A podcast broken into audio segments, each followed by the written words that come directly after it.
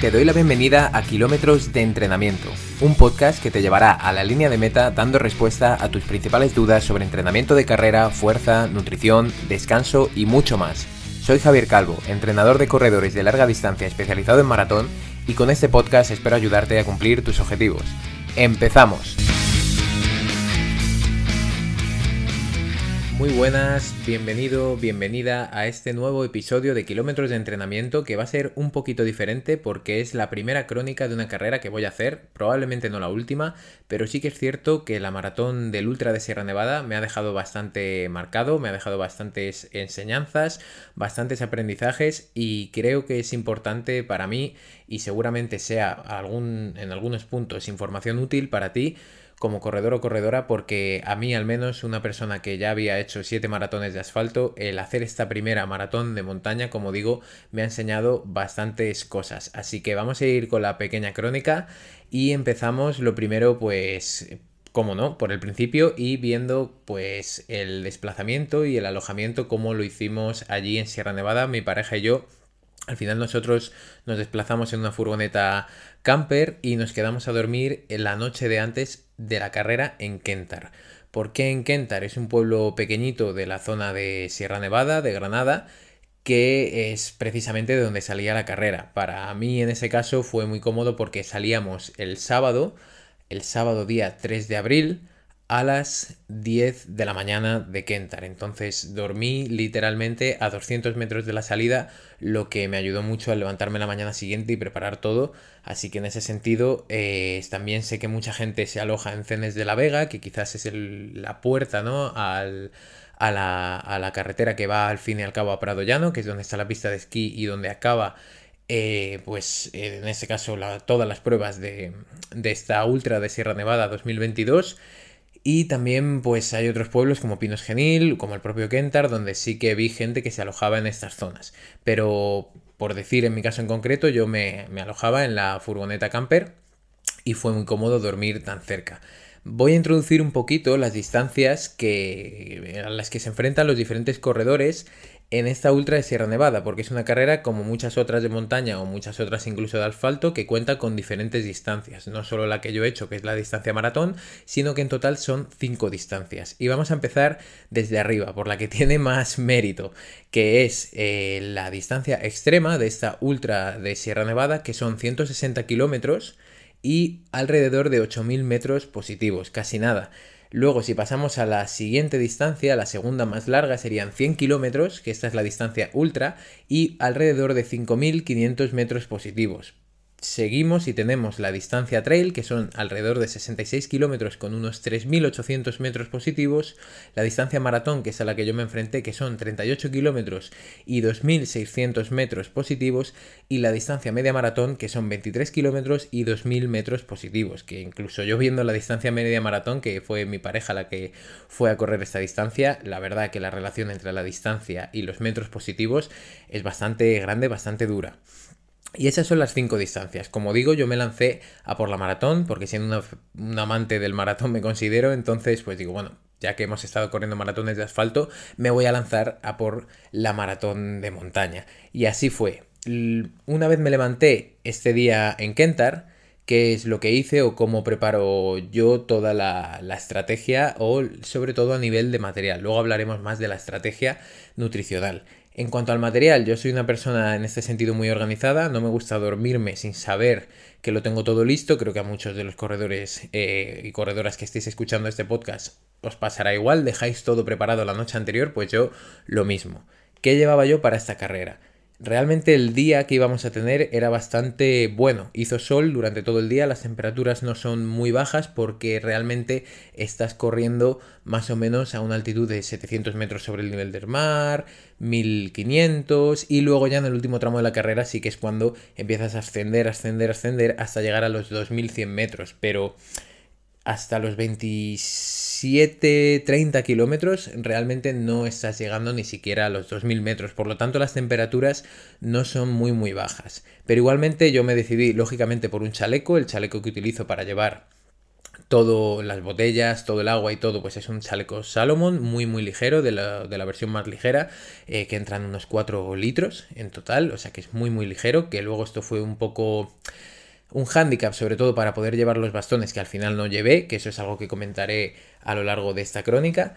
También llevé mallas largas, unas mallas largas eh, bastante cómodas de ASICS, una camiseta corta, la camiseta del club Corre tu Maratón, como no, calcetines deportivos, también de la marca ASICS, las zapatillas ASICS Fuji Lite 2, que en este caso sí que fue un pequeño error porque yo corría con las ASICS Fuji Trabuco que son un poquito más eh, duras y tienen algo más de taco, pero sí que es cierto que esta maratón de Sierra Nevada no era muy técnica, o sea que esa zapatilla no me hacía tanta falta, pero yo las llevé a arreglar a un zapatero porque tenían algún agujero en, en, la, en la parte del upper, en la parte del empeine, y la verdad que este arreglo no me gustó mucho y de hecho fui a correr eh, una semana antes de la maratón de Sierra Nevada y me hizo una ampolla directamente corriendo simplemente una hora. Entonces dije, esto es muy difícil que lo pueda llevar, lo volví a llevar a arreglar y yo tenía estas zapatillas, las Fuji Elite 2, que las había probado un par de veces. Y la verdad que esto no es lo más recomendable, ya lo sabéis, que no debemos probar material nuevo. Pero a mí no me quedaba casi más remedio y las fui probando, fui caminando incluso a lo largo de esos días antes de la carrera, incluso en la ciudad de Granada, todo el turismo que hice por allí el día de antes, el viernes, lo hice con estas zapatillas y la verdad que luego me fueron bastante bien en la carrera. Además de mm, toda esta parte que, que he dicho, ¿no? Mallas largas, camiseta, calcetines deportivos, las zapatillas, un cortavientos con capucha, una manta térmica que, llevaba y que es un material obligatorio que llevaba en el chaleco detrás y una camiseta térmica de manga larga que también llevaba en la mochila, en el chaleco, lo llevaba detrás. Eso sería en cuanto a material. La verdad que fue muy cómodo, el cortavientos lo llevé al principio, me lo quité antes de completar el primer kilómetro y luego no me lo volví a poner, mm, vamos, ni al final directamente, o sea, no lo usé en ningún momento pero realmente porque hacía sol. Si hubiera estado nublado, sí que podría haber habido un ambiente un poquito más fresco y esto habría hecho más falta. A nivel de nutrición, según la estrategia que yo había practicado, pues llevaba dos isotónicos de Crown Nutrition. Todo la nutrición que utilizo es de Crown Nutrition porque la verdad que me ha funcionado muy bien. He estado buscando siempre muchas marcas de geles y los geles de Crown me gustan mucho, así como las barritas y el isotónico también. Si quieres echarle un ojo a toda la suplementación de Crown y al final no tienes muy claro cuál es la marca de geles o qué marca de geles o suplementación deportiva utilizas, yo te animo a que le echéis un vistazo a Crown Nutrition y si al final te decides por comprar algún producto de ellos, puedes tener un 10% de descuento con mi código, todo en mayúsculas, Calvo Run, Calvo Run. ¿Vale? Simplemente yo siempre lo digo y cuando mis deportistas me preguntan también, si no tienes una marca en concreto, a mí Crown me gusta, pero si tienes una marca preferida de sabor, de sensaciones que ya la hayas probado, sigue con ella porque es lo más importante. Entonces, como digo, yo llevaba dos isotónicos de Crown Nutrition, dos barritas también de Crown, seis geles y cuatro pastillas de sales. Al ver, el isotónico lo que, con, lo que lleva es que en 500 o 400 mililitros de agua aproximadamente estamos introduciendo unos 16 gramos de carbohidratos y alrededor de 200 miligramos de sodio. Por lo tanto, además de introducir el agua, estamos introduciendo carbohidratos y estamos también tomando sodio, lo cual me parece muy bueno y es una opción muy buena porque es fácil que el líquido entre y que los sólidos sea más difícil. Las barritas sí que tienen más carbohidratos, igualmente tienen unos 30 gramos de carbohidratos, pero es más difícil de comer y de hecho yo tuve algún problema que ahora comentaré porque directamente no me apetecían. Y en cuanto a los geles, bueno, las barritas también tienen sodio, unos 150 miligramos de sodio por barrita, y los geles igual, unos 150 miligramos de sodio por gel y 25 gramos de carbohidratos. Hay con cafeína y sin cafeína. Yo solamente utilicé uno con cafeína. Y en cuanto a las pastillas de sales, es un recurso también muy bueno para meter el sodio de manera directa. Pero aquí lo que estamos sacando es sodio, potasio y magnesio, pero sobre todo por cada una de las pastillas de sales de Crown Nutrition vamos a tener alrededor de 300 miligramos de sodio, lo cual es un, un buen chute de sodio y que siempre nos puede servir y ayudar. Y luego llevaba tres soft flags, que ya sabemos que son las botellas estas blandas, ¿no? Que llevamos en los chalecos de montaña. Llevaba dos delante en, su sitio, en el sitio correspondiente que nos dejan los chalecos, y una detrás por si acaso. Y eran de medio litro. Con esto iba llevando una de agua y una de y detrás llevaba una de agua o la de agua llena de agua o de isotónico también, dependiendo un poco de la estrategia que quisiera llevar a partir de los habituallamientos. Y ahora sí, pasamos a la estrategia de carrera y cómo se desarrolló la carrera. Al final, en cuanto a la estrategia de carrera, yo no lo tenía muy muy claro. ¿Por qué? Porque primero, como digo, es una carrera que yo nunca había hecho, no la de Sierra Nevada, sino en general una maratón de montaña. Yo me hice un pequeño Excel, más o menos con los tiempos de paso, en base a lo que había entrenado. ¿Esto qué quiere decir?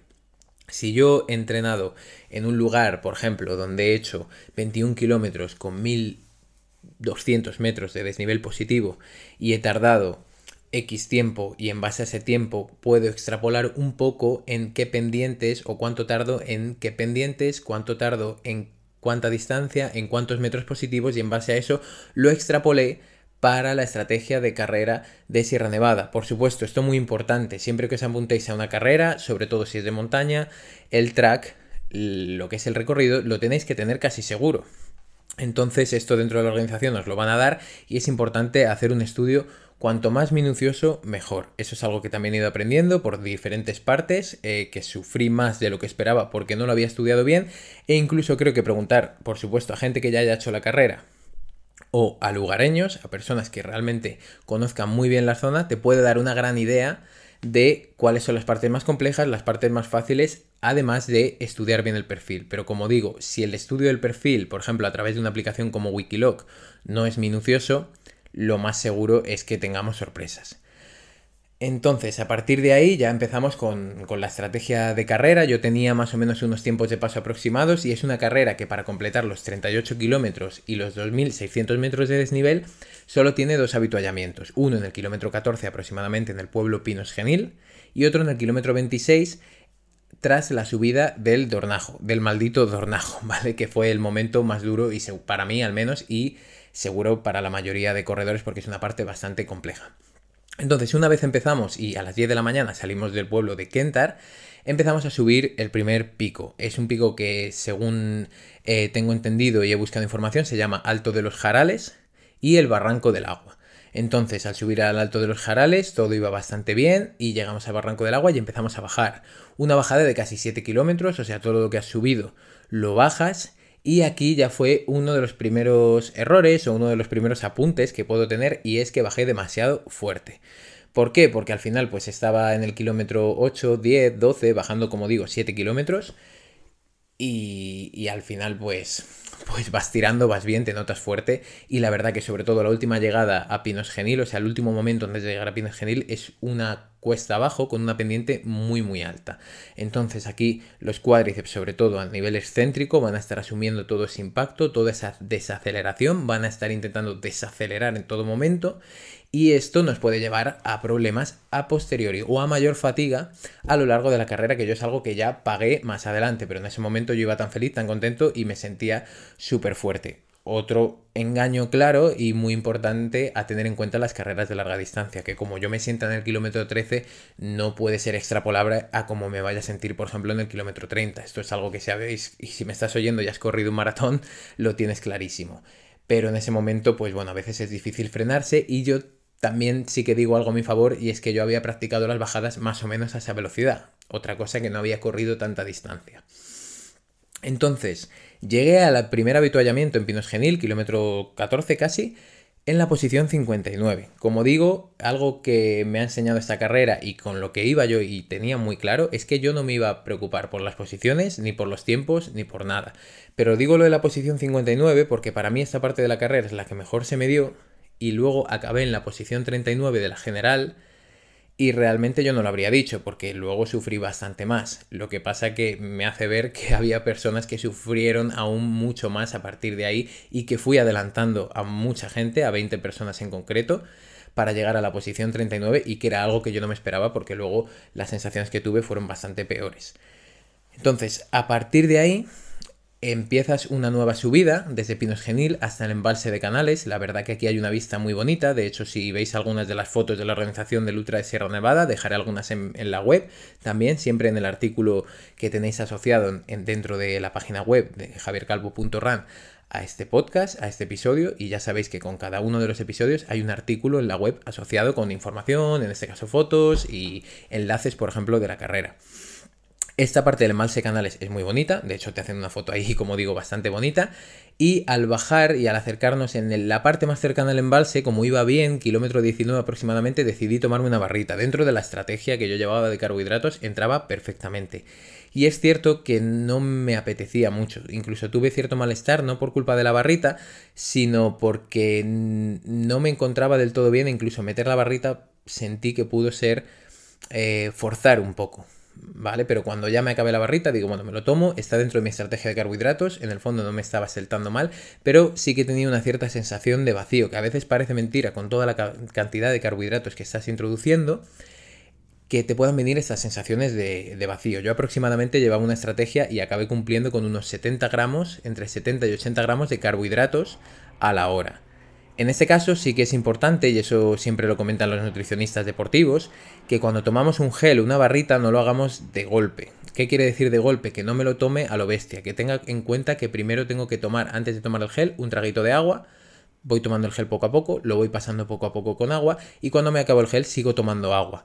¿Por qué? Para que este pico de glucosa que se genera, porque al final eh, los geles están hechos de compuestos como la maltodestrina, la destrosa, que si los tomamos de golpe, estamos tomando 25 gramos de carbohidratos que pueden generar un pico muy grande y este pico de glucosa lo que hace es un poco el efecto contrario. O sea, nos genera un pico de glucosa y nos da una sensación de bajón en vez de de subidón. Entonces esto hay que tenerlo en cuenta para que la liberación de estos carbohidratos sea un poquito más lenta y al menos no sintamos ese pico. Simplemente sintamos como un flujo de energía más o menos constante, pero no que sea un pico. Porque ese pico de energía no va a ser un pico de energía, sino normalmente vamos a tener el efecto contrario. Entonces, después de este pequeño espacio en el que me ha gustado comentarte esto porque creo que es importante, que muchas veces pensamos que los geles hay que tomarlos a lo bestia y es mejor ir poco a poco graduándolos, aunque te lo tomes en 3 minutos, que tampoco es tanto tiempo. Y bueno, a partir de ahí, después de ese kilómetro 19, un poquito con malestar, me volví a recuperar. Hay una pequeña bajada, una pequeña subida y una pequeña bajada que nos lleva directamente al famoso, a la famosa subida al Dornajo. La subida al Dornajo es una subida que se extiende alrededor de 2 kilómetros y medio como mucho, un, kilómetro y medio, perdón, aproximadamente, y en la que está subiendo en ese kilómetro y medio un poquito más de 400 metros positivos. De hecho, sobre todo hay un tramo que serán unos 800 metros, en los que el desnivel positivo es muy alto, de hecho empiezas a hacer una subida en forma de Z, que es bastante común en la montaña, en zonas donde la pendiente no la puedes salvar de otra manera, ¿no? Que se forma como una especie de puerto eh, a través de un camino. Entonces tú miras hacia arriba y vas viendo una Z. ¿Qué me ocurrió a mí aquí? Eh, como digo, no tanto por el malestar que tuve más a nivel de vacío estomacal, que eso fue algo que se solucionó muy rápido, sino que la fatiga en la zona de cuádriceps y sobre todo en el vasto interno, mm, el vasto interno del cuádriceps es el que está en la zona lógicamente interna y lo vamos a encontrar en el muslo muy cercano a la rodilla. Es donde yo estaba encontrando ese problema, digamos, la parte interior del muslo encima justo de la rodilla más hacia la zona interior. Ahí encontramos eh, la inserción del vasto interno del cuádriceps y era ahí donde yo empecé a tener una sensación de fatiga extrema. ¿Por qué digo sensación de fatiga extrema? Porque no eran unos calambres. Es muy diferente la sensación de calambres, que es algo puntual, que inmediatamente lo notas a tener esa sensación de fatiga. Sería algo parecido como si en una máquina de extensión de cuádriceps, que es la típica que estás sentado en el gimnasio y elevas las piernas hacia arriba, extiendes eh, en este caso eh, la articulación de la rodilla, yo te dijera que tienes que hacer tantas como para llegar al fallo muscular. Pues esa sensación cuando estás llegando al fallo muscular haciendo este ejercicio era algo similar, ¿vale? Porque al final el gesto que estás haciendo es como subir escalones de manera infinita, o al menos a mí me lo parecía. Entonces ese gesto de subir escalones también es una extensión de, rodilla en la que el cuádriceps participa de manera muy intensa o de manera mm, muy protagonista. Es el cuádriceps de este gesto. Entonces cuando ya conseguí subir el dornajo, llegar al centro de visitantes, que es el siguiente habituallamiento, que son el segundo habituallamiento en el kilómetro 26, la verdad que la sensación en cuádriceps era horrorosa. Es algo que nunca había sentido y siempre he comentado y si me seguís eh, por redes sociales, por ejemplo, o incluso los deportistas a los que llevo lo saben, que yo muchas veces he tenido calambres en algunas carreras, pero esta sensación nunca, nunca, nunca, nunca la había experimentado. Es cierto que en el momento que llega el avituallamiento paré, recargué pilas. Aquí he de decir que tanto eh, Manu, que le podéis seguir en Instagram como arroba ultramanu, la verdad que es un crack y en este sentido me ayudó mucho porque tiene mucha más experiencia que yo en carreras de montaña. Mi pareja Ari también y la pareja de Manu, eh, MJ. Eh, me ayudaron un montón y de hecho también agradecer a Irene, la fotógrafa que, que, llevaron, amiga también de Manu, bueno, que me ayudaron muchísimo y me sirvió un montón encontrarme tanta gente que me estaba esperando a mí en el avituallamiento y de hecho luego se lo agradecí porque me sirvió mucho. Y en ese momento me sirvió para descansar, utilizar un poquito de reflex, también eh, rellenar todo, todo el tema de agua, todo el tema de isotónico, revisar geles, estrategia.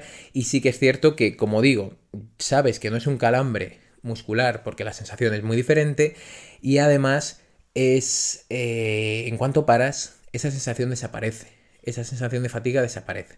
En ese momento, una vez ya estaba dispuesto a salir del habituallamiento, entre los, entre los ánimos, toda la recuperación nutricional, eh, al final pues me encontraba bastante bien. También he de decir que en los habituallamientos no cogí más que un par de chucherías, directamente chucherías normales, no me apetecía mucho más, con lo que llevaba iba bien y no tenía ganas de comer nada muy contundente. Entonces, a partir de ahí ya salgo y empieza un tramo de carretera que para mucha gente es el más duro. Para mí, yo, pues, eh, animal de carretera o de asfalto, de, habiendo hecho alguna maratón de asfalto, fue casi lo que más fácil se me hizo, independientemente que cuando empecé a correr, hice un tramo de carretera alrededor de nada, de ni siquiera un kilómetro, y ya volvió la sensación de fatiga en los cuádriceps. Entonces, en este momento a mí hay algo que me sorprende mucho porque yo no me planteé abandonar en ningún momento.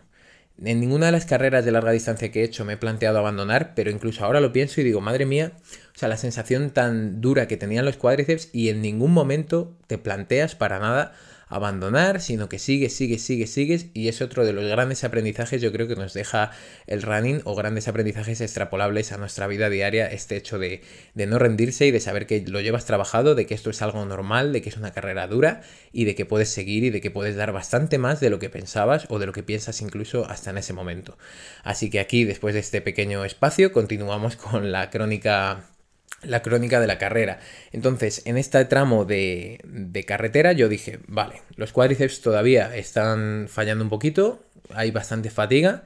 Entonces lo que establecí, que eso lo suelo hacer mucho también en maratones de asfalto, no con caminar, pero sí lo suelo hacer, que es eh, establecí 3 minutos corriendo, lentamente, muy tranquilo, y 30 segundos caminando.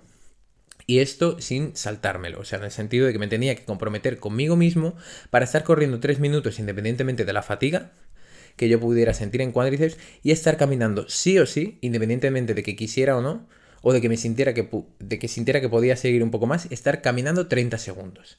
Y con esos intervalos, que siempre intentaba respetarlos al máximo, a veces tenía que parar antes o a veces corría un poquito más, fui llegando y superando esos 6 kilómetros de carretera en subida, pero sí que es una pendiente que se deja manejar muy bien. Y son pendientes que, por ejemplo, yo aquí en la Sierra de Madrid son pendientes muy similares a las que yo había trabajado y por eso me resultó tan fácil. En este tramo, que como digo, em, empecé, o sea, empecé a, remontar también posiciones, sí que también me sorprendió mucho no me sorprendió porque ya es algo que lo iba viendo, pero hay, un gran compañerismo en las carreras de montaña.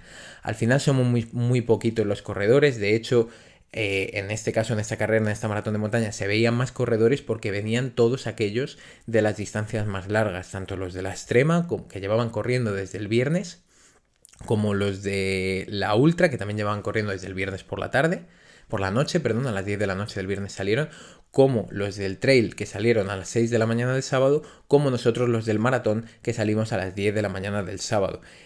Y como digo, me sorprende mucho el, compañerismo, es algo que me agradó muchísimo porque me crucé varias veces con dos personas, sobre todo, que corrían mi misma distancia y la verdad que nos ayudamos muchísimo. Tanto yo les di consejos para estirar los cuádriceps de manera correcta, como incluso cuando entramos a la siguiente parte donde había nieve, uno de ellos me dijo, oye, si te pones un poquito de nieve sobre la piel y sobre el músculo, vas a notar que al menos esa inflamación o ese efecto antiinflamatorio del frío lo vas a agradecer bastante y de hecho luego me ayudó mucho Incluso llegué antes que esta persona a la meta, me esperé allí y cuando le vi entrar también le saludé, se lo agradecí y la verdad que esa sensación de cercanía es mucho mayor que en las maratones de asfalto porque principalmente hay mucha menos gente, alrededor de 1500 participantes entre todas las distancias. O sea que no tiene nada que ver con una maratón como por ejemplo la de Madrid o ya ni hablemos de maratones como la de Nueva York, Valencia o maratones donde hay muchos más participantes. Entonces, como digo, llegamos a la carretera en este caso, con estos cacos, ¿no? Con esta parte de caminar y correr eh, controlado, sería más coca, ¿no? Más correr que caminar. Eh, controlado durante 6 kilómetros, ya llegamos y hay un giro en la carretera y te vuelves a meter en un camino. En ese momento era todo nieve. Que en el momento en el que vi la nieve y dije, madre mía, estamos en el kilómetro 32, ¿a qué viene aquí la nieve ahora en este momento? Pero correr por la nieve tal y como estaba, bastante pisada ya por corredores que habían ido llegando, incluso como digo, de las otras distancias, fue incluso agradable. Así que con la nieve e intentando poner un poquito de nieve dentro de las mallas en las zonas más afectadas, pues me sirvió bastante. Y realmente durante toda, toda esa parte, toda esa parte de nieve, que luego volvías a salir a la carretera justo para llegar al pueblo de Prado Llano, que es donde ya está la meta y las pistas de esquí, toda esa parte fui muy bien, incluso remonté, casi no caminé en ningún momento y me sentí bastante bien porque tampoco era una parte con mucha pendiente ni subida, era una parte más o menos relativamente llana y con alguna bajada. Así que ese último momento, al volver a salir a la carretera y llegar a, Prado Llano, fue muy fue como estar en éxtasis, ¿no? Ya salir de la nieve, ver que nada, que te queda simplemente un kilómetro o menos. Incluso llamé a mis padres y llamé también a mi novia, que sabía que me estaba esperando en la meta. Y en ese momento, pues la llegada a Prado Llano, como digo, una explosión de felicidad, una explosión eh, de orgullo y de saber que el trabajo estaba completado, que el trabajo estaba hecho. Y la verdad que, que la meta sí que en ese sentido es un poquito solitaria porque como digo, no van llegando muchos corredores, no llegan riadas de corredores como pasan en algunas maratones de asfalto, pero muy muy muy feliz y muy contento de haberlo realizado. Y de hecho tras 5 horas y 8 minutos que fue la carrera, lo que tardé yo en recorrer esta distancia, la explosión es mucho mayor porque como digo y he dicho al principio de este episodio, es una distancia que yo nunca me había planteado y una, un tiempo corriendo, 5 horas y 8 minutos, que jamás me había planteado que podría llegar a hacer, que ya sabemos que no es corriendo, corriendo, sino corriendo y caminando, pero fue realmente una experiencia bestial el llegar allí tras tanto tiempo y esa sensación de orgullo que te invade y de éxtasis es muy, muy grande. Y allí me estaba esperando mi pareja, también un gran abrazo, bastantes lágrimas y pues al final reto cumplido, uno más para, para la saca. Tras la llegada directamente fui a comer a uno de los restaurantes que hay cerca. Sí que es cierto que te dan algo de pasta al terminar y algunos dulces, incluso de las marcas que patrocinan la carrera. Pero a mí no me apetecía, me apetecía algo que fuera proteína porque no quería comer más carbohidratos y entonces directamente pues una hamburguesa me pareció la mejor opción, que luego realmente tenía mucho hambre al acabar la carrera, que es algo que en las maratones de asfalto no me ha ocurrido.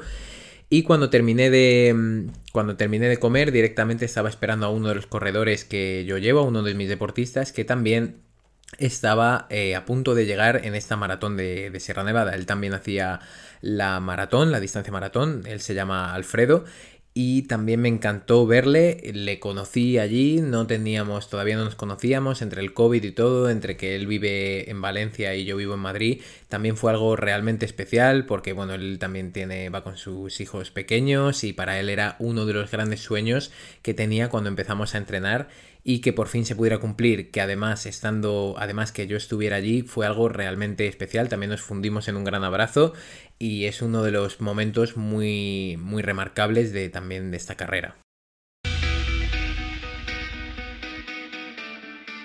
Y por último, me gustaría comentar aquellos aprendizajes que considero más interesantes a, a, raíz de esta carrera o que fui pues tanto pensando durante la carrera como en los días posteriores.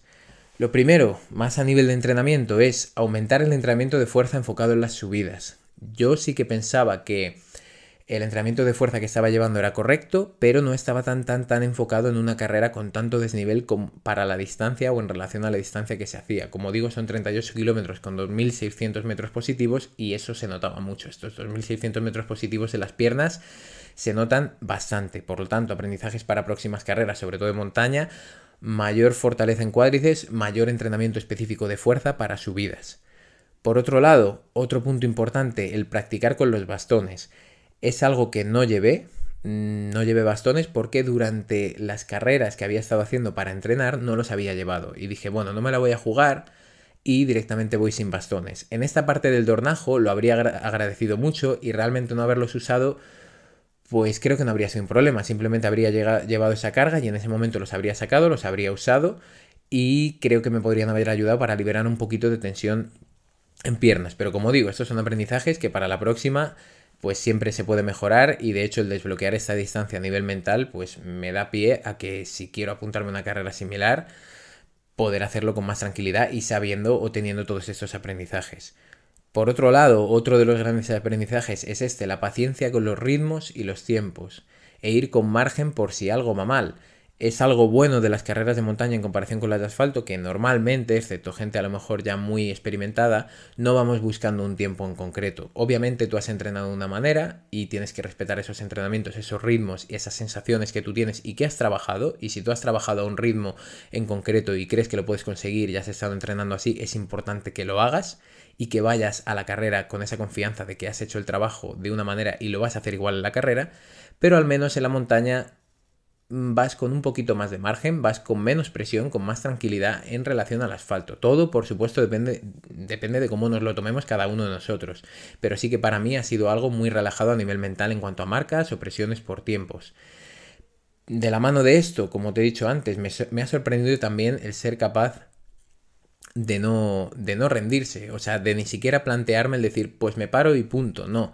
Eh, directamente pues he seguido, he, disfrutado de la carrera y sin ningún tipo de presión esto te ayuda a que no a que no tengas que rendirte, a que no tengas que parar porque a no ser que haya un problema grave, por supuesto, pero si no hay ningún problema, simplemente sigues, asumes que el tiempo que vas a tardar va a ser un poquito más, pero que el sueño y lo, y lo importante de esto es llegar a la meta, conseguir el reto y que todos estos meses de entrenamiento pues tengan sus frutos o den sus frutos en esa, en esa meta ¿no? y en esa felicidad al llegar. Y luego, por último, a lo mejor algo más técnico, pues como he dicho, preguntar a, los lugareños o personas que ya hayan corrido la carrera y hacer un análisis más minucioso. ¿Por qué digo esto? Porque yo sí que había oído hablar de la subida al Dornajo, la subida al Dornajo famosa, pero hasta que no estuve allí no sabía lo que era. Y por supuesto dependió mucho de cómo yo llegué a esa subida para afrontar esa subida. ¿Qué quiero decir? Si yo hubiera llegado súper fresco, es muy probable que lo hubiera afrontado de otra manera. O si hubiera llegado incluso más cansado y hubiera venido menos, pues habría ido aún peor. O en el caso, por ejemplo, de los corredores de media maratón que llegaban allí alrededor del kilómetro 4, no es lo mismo que yo que llegué alrededor del kilómetro 22 allí. Y con eso un poquito sería todo el análisis y la reflexión, las reflexiones asociadas a esta maratón de montaña de Sierra Nevada. Como digo, fue la primera experiencia que yo he tenido en una carrera de montaña y la verdad que me he sentido muy cómodo, muy arropado por las personas que vinieron conmigo, incluso como he dicho por las personas que ya no vinieron conmigo, sino que están allí para animar a otras personas, pero a ti te animan como si fueras su familia, casi. Y, una experiencia para recordar, para repetir y animo también que a las personas que, me seguís o que estáis escuchando este podcast, si soy corredores principalmente de asfalto, pues bueno, que nunca es tarde para probar diferentes disciplinas y también para tomarse las carreras, las marcas de la manera que queramos, pero creo que es importante no perder el foco de disfrutar del running, de hacerlo por salud, de hacerlo por salud tanto física como mental, que es al final lo que nos va a llevar a disfrutar más a largo plazo.